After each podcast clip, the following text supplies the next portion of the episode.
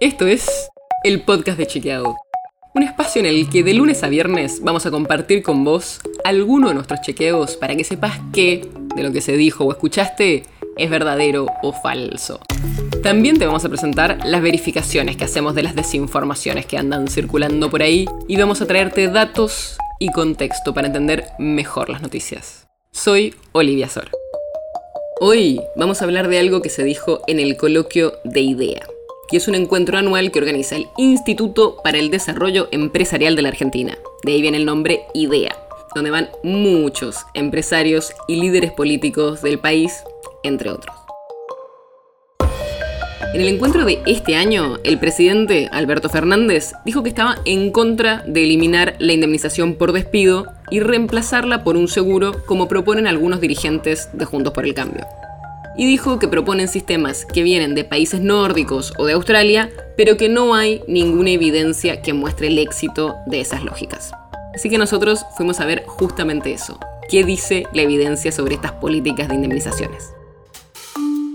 Como pasa en muchos temas económicos, las investigaciones no son tan concluyentes. Pero analicemos cómo funciona la indemnización sobre el empleo. En principio, la indemnización lo que hace es aumentar el costo de despedir a alguien y por ende también aumenta el costo de contratarlo.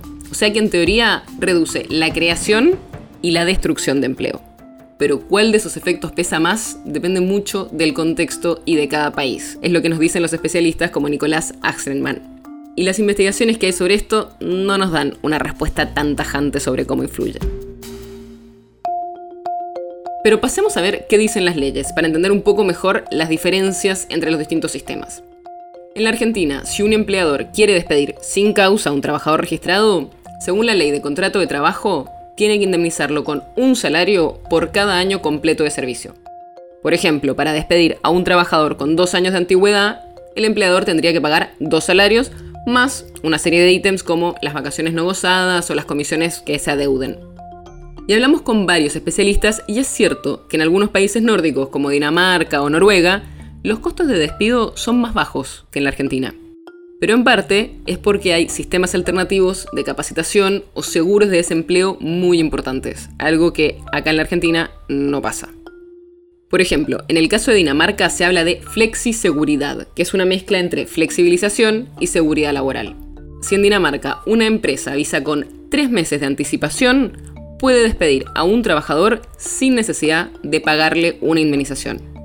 Pero a cambio, el Estado le ofrece a ese trabajador una formación gratuita, de calidad, y además les da subsidios por desempleo bastante importantes, que pueden llegar a los 4.000 euros mensuales y durar hasta 4 años.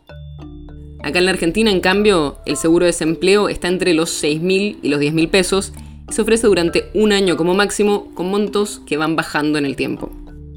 Pero hablando con varios especialistas, nos decían que el problema acá en la Argentina es que hace más o menos 10 años que no se genera empleo formal privado, o sea, los famosos asalariados registrados, que son los trabajadores que tienen derechos como vacaciones, aguinaldo e indemnizaciones. Y no está claro cuánto influye en eso flexibilizar los despidos. Además, en la práctica es difícil sustituir las indemnizaciones con un nuevo contrato donde no existe ese concepto porque implicaría la pérdida de un derecho adquirido. O sea que, más allá de la discusión teórica, podría ser difícil llevarlo a la práctica, aunque podrían pensarse sistemas alternativos.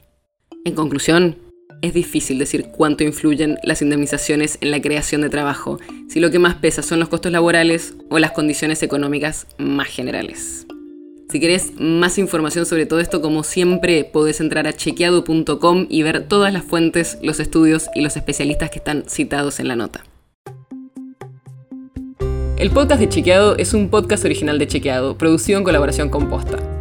Si tienes una idea o algún tema del que te gustaría que hablemos en un próximo episodio, escribinos a podcast.chequeado.com.